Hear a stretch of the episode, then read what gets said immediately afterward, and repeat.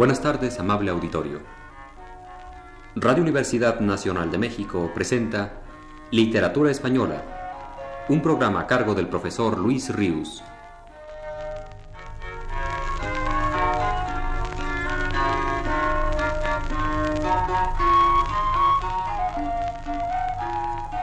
El profesor Luis Ríos nos dice en su texto más reciente. Quisiera hoy recordar algunos momentos importantes de la historia de nuestra lengua. En el extremo oriente del Reino de León, Castilla lucha en la primera mitad del siglo X para lograr su autonomía, que al cabo consigue definitivamente un siglo más tarde al convertirse en reino con Fernando I. Los habitantes de aquella tierra hablaban un romance que desde muy temprano se distinguió de las otras lenguas neolatinas hermanas suyas. La importancia de esa diferencia, dice Menéndez Pidal, consiste en que no se trata de una diferencia generada a través de los siglos, partiendo de una igualdad o casi igualdad inicial, que luego el desarrollo de la vida apartada va diversificando. Se trata de una discrepancia antiquísima, podemos decir una discrepancia inicial, que en los primeros siglos de la gestación de los idiomas romances dentro de nuestra península distinguió a Castilla frente a la relativa uniformidad de los otros romances circunvecinos. Ya en la época final visigoda, cuando todavía el bajo o bajísimo latín era lengua hablada oficialmente entre las clases más educadas, tenemos que imaginar un estado lingüístico en que las regiones que después se llamaron Asturias y León al occidente, Navarra y Aragón al oriente, lo mismo que la cartaginense, la bética y parte de la lusitania al sur, es decir, toda la gran porción central de la península, comenzaba a hablar un romance bastante uniforme, regido por los usos de la urbe regia toledana. Mientras que en medio de todos esos países, allá al norte, la Bardulia, que luego se había de llamar Castilla, discrepaba ya de todos en varios puntos, que se hicieron muy notables cuando los romances se hallaban más diferenciados en el siglo X. Comparando el castellano en sus primeros tiempos con las otras lenguas romances peninsulares, se advierten en él, además de diferencias particulares de pronunciación que revelan mayor audacia evolutiva respecto a la lengua madre común, la latina, una firmeza fonética en sus vocablos que las otras hablas no poseían. Aquellos se caracterizaban en efecto por su gran indecisión, en virtud de la cual contendían entre sí varias normas del decir sin que ninguna tuviese fuerza suficiente para imponerse sobre las demás. Castilla, en cambio, comienza a asentar una norma del decir claramente preferida. Antes también que ninguna otra región de España, Castilla siente apta a su lengua para el cultivo literario, frente a la persistencia en aquellas de latín como único idioma digno de emplearse en tales menesteres. Así fue que la historia nace en Castilla, confundida con la poesía en lengua vulgar en tanto que la historiografía del resto de la península seguía siendo latina. Esta dignidad del lenguaje propio, reconocida en Castilla desde sus mismos orígenes, fue definitivamente exaltada por Alfonso X el Sabio en el siglo XIII, y a partir de entonces el cultivo escrito del castellano se afirmó definitivamente, extendiéndose no sólo a la literatura propiamente dicha, sino a los demás campos de la cultura. Antonio de Nebrija publicó en 1492 su Gramática castellana, la primera gramática de lengua neolatina que hubiera de escribirse. En el prólogo explicaba el humanista andaluz a la reina Isabel la Católica la oportunidad de su trabajo.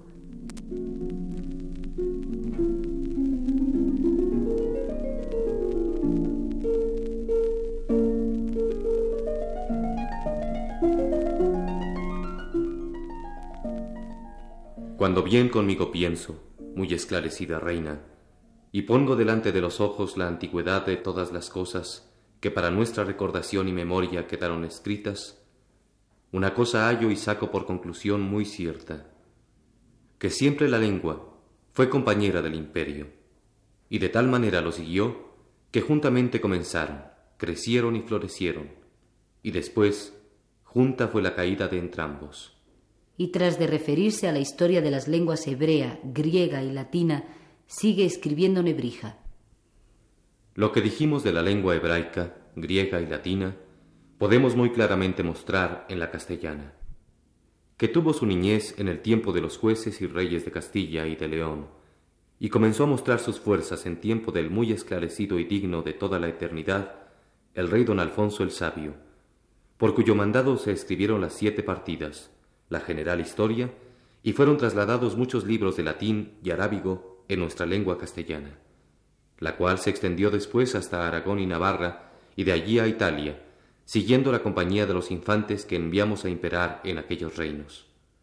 Y así creció hasta la monarquía y paz de que gozamos, primeramente por la bondad y providencia divina, después por la industria, trabajo y diligencia de vuestra real majestad. En la fortuna y buena dicha de la cual los miembros y pedazos de España, que estaban por muchas partes derramados, se redujeron y ajuntaron en un cuerpo y unidad de reino.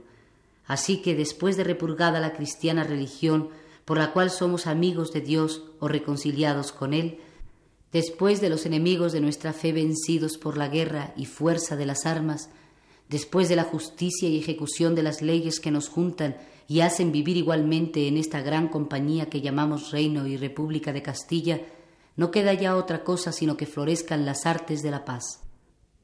Entre las primeras es aquella que nos enseña la lengua, la cual nos aparta de todos los otros animales y es propia del hombre, y en orden, la primera después de la contemplación, que es oficio propio del entendimiento.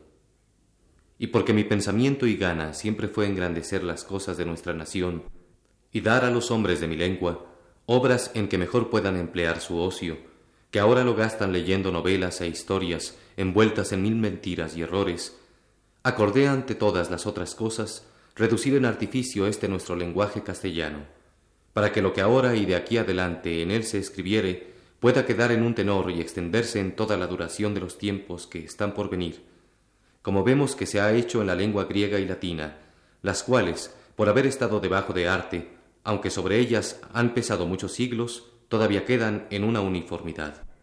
Porque si otro tanto en nuestra lengua no se hace como en aquellas, en vano vuestros cronistas e historiadores escriben y encomiendan a inmortalidad la memoria de vuestros loables hechos, y nosotros tentamos de pasar en castellano las cosas peregrinas y extrañas, pues que éste no puede ser sino negocio de pocos años. Y será necesaria una de dos cosas, o que la memoria de vuestras hazañas perezca con la lengua, o que ande peregrinando por las naciones extranjeras, pues que no tiene propia casa en que pueda morar. En la zanja de la cual yo quise echar la primera piedra y hacer en nuestra lengua lo que Senodoto en la griega y Crates en la latina, los cuales, aunque fueron vencidos de los que después de ellos escribieron, a lo menos fue aquella su gloria, y será la nuestra que fuimos los primeros inventores de obra tan necesaria, lo cual hicimos en el tiempo más oportuno que nunca fue hasta aquí, por estar la nuestra lengua tanto en la cumbre, que más se puede temer al descendimiento de ella que esperar la subida.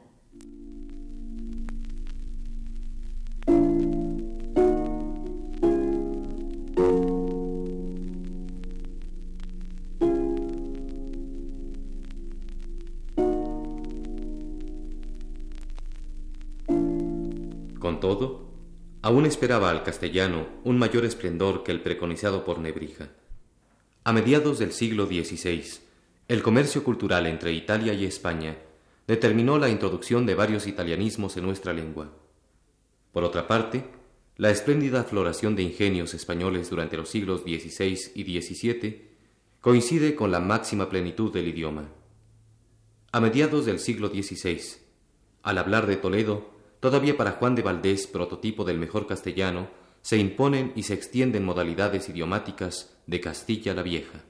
De ese tiempo data la renovación fonética de nuestra lengua, apareciendo en ella los sonidos interdental y velar, Z y J, en tanto que se perdieron otros que el antiguo castellano poseía. Góngora y sus imitadores fueron fundamentalmente quienes introdujeron el buen número de cultismos y latinismos con que se aumentó el léxico del castellano en el siglo XVII. En el siglo XVIII, el idioma pasa a ser tema importante de reflexión y polémica para la mayor parte de los escritores, siendo su decadencia un símbolo y una consecuencia de la decadencia de España en el ámbito de la cultura y de la política universal.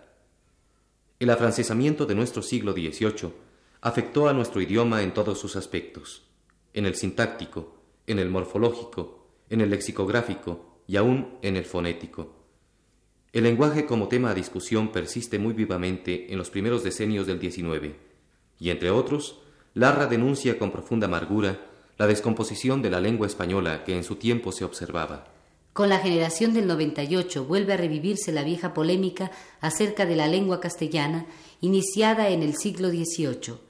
Los principales escritores de esta generación, en varios momentos de su obra, plantean asuntos y problemas referentes a ello. Prevalece y servirán de ejemplo a generaciones posteriores la actitud popularista defendida sobre todo por Unamuno y Antonio Machado, que publican la necesidad que los escritores tienen de volver a la más pura fuente idiomática, la popular para crearse su propia lengua, y rechazan el tono literario demasiado escrito para ensalzar la vitalidad del coloquial creado y usado por el pueblo. Por cuanto a la afluencia de otros idiomas en el caudal del castellano, el principal ha sido, desde luego, el árabe, en virtud del contacto prolongadísimo de ocho siglos en que ambas culturas vivieron. La influencia francesa se registró por vez primera de un modo importante a fines del siglo XI, época de las continuas romerías transpirenaicas a Santiago de Compostela, de la llegada a España, en gran número, de monjes cluniacenses y de repetidos lazos de parentesco entre las realezas de ambos países. Ya mencionado anteriormente la influencia del italiano en el siglo XVI y nuevamente la francesa en el siglo XVIII, Queda tan solo hacer mención de la infiltración de vocablos ingleses que, iniciada a fines del siglo XIX, ha venido incrementándose hasta nuestros días. Por lo que respecta a voces indígenas americanas, éstas pasaron en gran número al español y algunas, por conducto de éste, a otros idiomas europeos. Durante siglos la Academia Española no aceptó un sinnúmero de regionalismos americanos con los cuales nuestra habla se ha engalanado, si bien no hace muchos años rectificó para bien ese criterio. Si he mencionado aquí los regionalismos americanos, junto a italianismos, anglicismos y galicismos, no ha sido más que para declarar lo absurdo de tal inclusión, que aún suele hacerse en textos de gramática y tratados sobre la lengua, poniendo a la par voces del español de Hispanoamérica con las de lenguas extranjeras. Con la misma razón, quienes así obren deberían incluir andalucismos y aun castellanismos al referirse al caudal constantemente renovado de nuestro idioma, que ya no habría de llamarse castellano si ese término hubiera de entenderse como relativo exclusivamente a Castilla, ni español siquiera si el término en este caso aludiera solo a España. Legitimados desde luego por el uso ambos términos, de sobra legitimada está también por la realidad la acepción geográfica y espiritualmente mucho más amplia que uno y otro tienen cuando significan al lenguaje.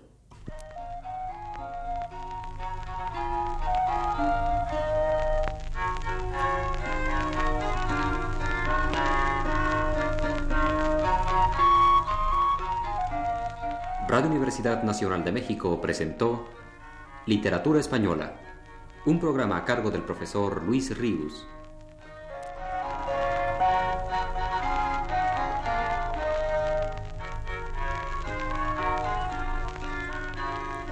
En una intervención especial, escucharon ustedes las voces de Aurora Molina y Claudio Obregón. Agradecemos su atención y les invitamos para el próximo viernes a las 18 horas. Buenas tardes.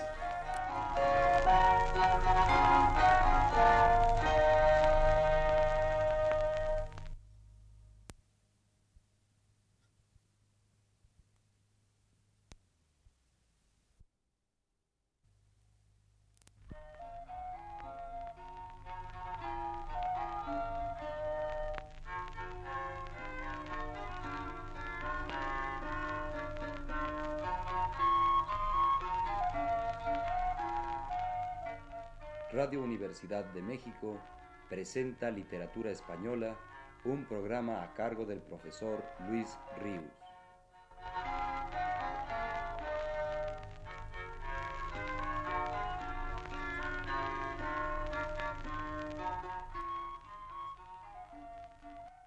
El profesor Luis Ríos nos dice en su último texto,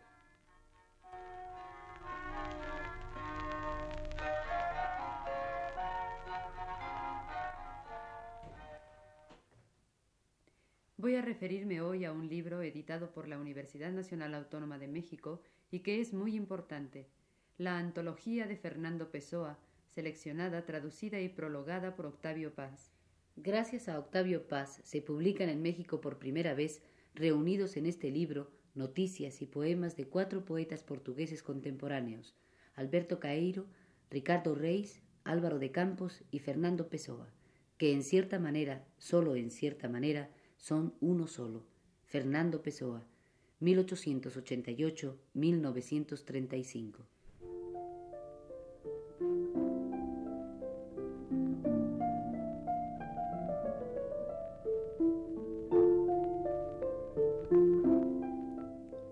Se trata, en efecto, de un caso de heteronimia particularmente interesante, el que se produce en este poeta.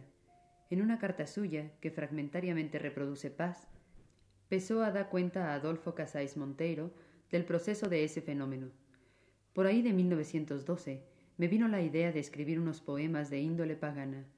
Pergeñé unas cosas en verso irregular, no en el estilo de Álvaro de Campos, y luego abandoné el intento. Con todo, en la penumbra confusa entreví un vago retrato de la persona que estaba haciendo aquello. Había nacido sin que yo lo supiera. Ricardo Reis.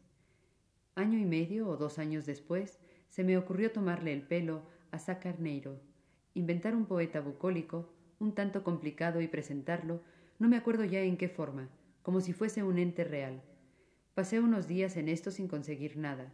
Un día, cuando finalmente había desistido, fue el 8 de marzo de 1914, me acerqué a una cómoda alta y tomando un manojo de papeles comencé a escribir de pie, como escribo siempre que puedo.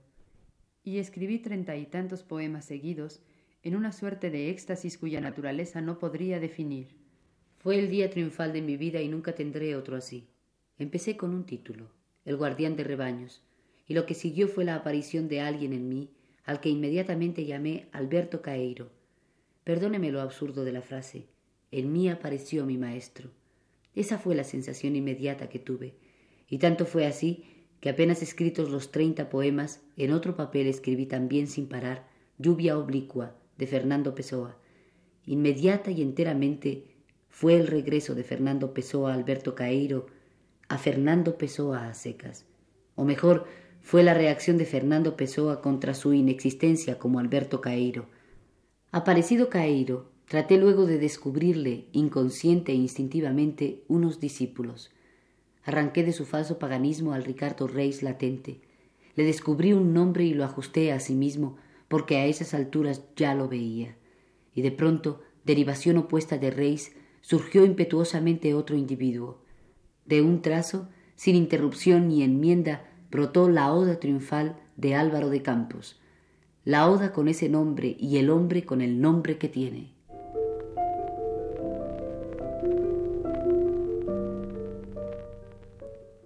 Es precisamente el análisis de este fenómeno de heteronimia el meollo mismo del excelente ensayo de paz que figura como prólogo a la antología de Pessoa, dejando a un lado por insuficientes las explicaciones psicológicas y aun la explicación ocultista del hecho, concluye Paz lo siguiente.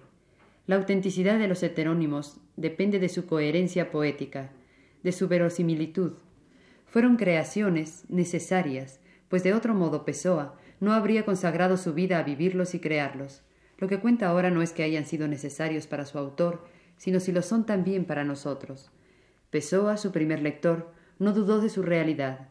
Reis y Campos dijeron lo que quizá él nunca habría dicho. Al contradecirlo lo expresaron, al expresarlo, lo obligaron a inventarse. Escribimos para ser lo que somos o para ser aquello que no somos.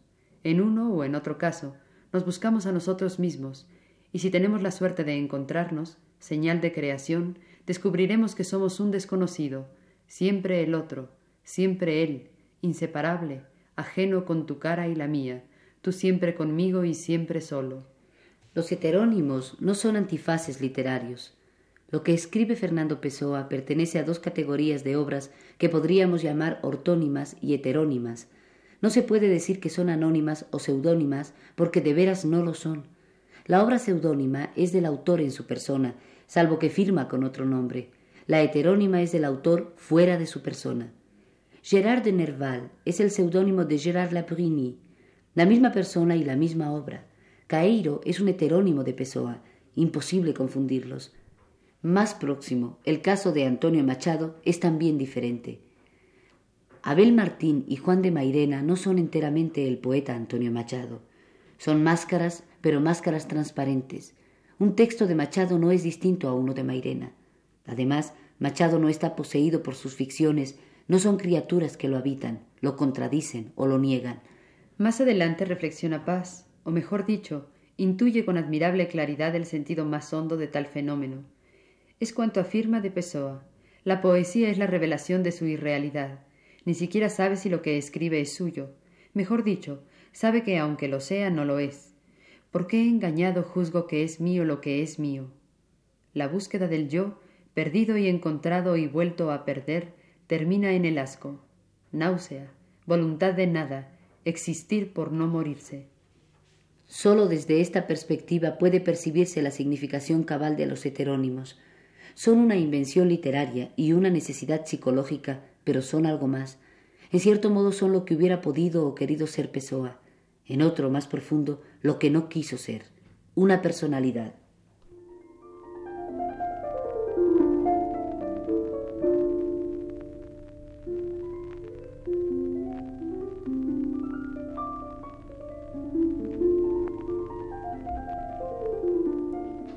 Creo de extraordinario interés este caso de heteronimia que Paz explica con tanta agudeza, porque trascendiendo de Pessoa, se nos ofrece como una especie de paradigma o ejemplo llevado al extremo de esa multiplicidad de seres expresados que son el poeta, cada poeta. No hace mucho tiempo apuntaba yo este mismo tema incitado por la lectura del material poético de Carlos Pellicer. Otro aspecto del ensayo prólogo de Octavio Paz es la caracterización de la obra de cada uno de esos cuatro poetas que es Fernando Pessoa. Cada una de esas cuatro poesías se le han revelado tan diáfanamente a Paz que éste, a su vez, logra revelarnos con hermosa nitidez su más recóndita sustancia, traduciendo las prodigiosas intuiciones líricas en ellas contenidas en fórmulas y conceptos precisos que allanan sobremanera el camino del lector para llegar también a captarlas y gozarlas. Si bien solo en su contexto las palabras del crítico alcanzan una significación verdadera, consignemos aquí la fórmula más esquemática a la que reduce esas cuatro poesías.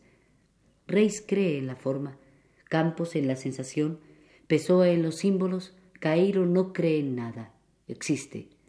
Viendo ahora a Fernando Pessoa a la luz de la historia literaria, Octavio Paz pone énfasis en la importancia del poeta portugués como precursor aislado, dentro de las literaturas en lengua castellana y portuguesa, de la renovación poética promovida por Marinetti, que después se habría de extender a diferentes maneras y complementándose con nuevas búsquedas expresivas de vanguardia a los poetas de generaciones posteriores a la suya.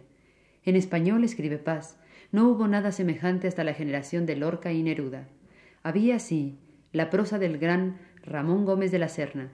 En México tuvimos un tímido comienzo, solo un comienzo, tablada, en 1918 surge realmente la poesía moderna en lengua española, pero su iniciador, Vicente Huidobro, es un poeta de tono muy distinto.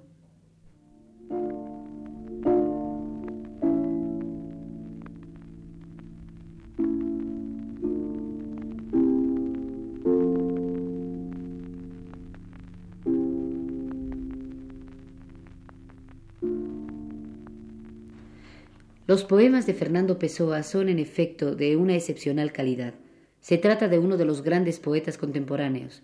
En consecuencia, sería absurdo intentar un comentario de ellos en una simple reseña bibliográfica donde sólo cabría anotar, si acaso, algunas impresiones sueltas, desordenadas, que prefiero omitir. Cumpla pues esta reseña la exclusiva función de señalar la importancia que tiene la publicación de este libro por nuestras prensas universitarias. A Octavio Paz le debemos que ya sea posible que el conocimiento de ese poeta se extienda en México, conocimiento que hasta ahora se hallaba limitado a las poquísimas personas a cuyas manos excepcionalmente habían llegado los primeros estudios y traducciones que en España habían hecho ya de la poesía de Pessoa, Joaquín de Entrambasaguas, Ángel Crespo y Manuel Ildefonso Gil.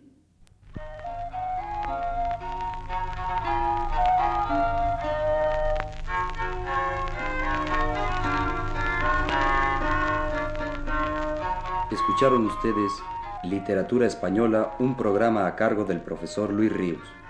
Esperamos contar con su atención el próximo viernes a las 18 horas.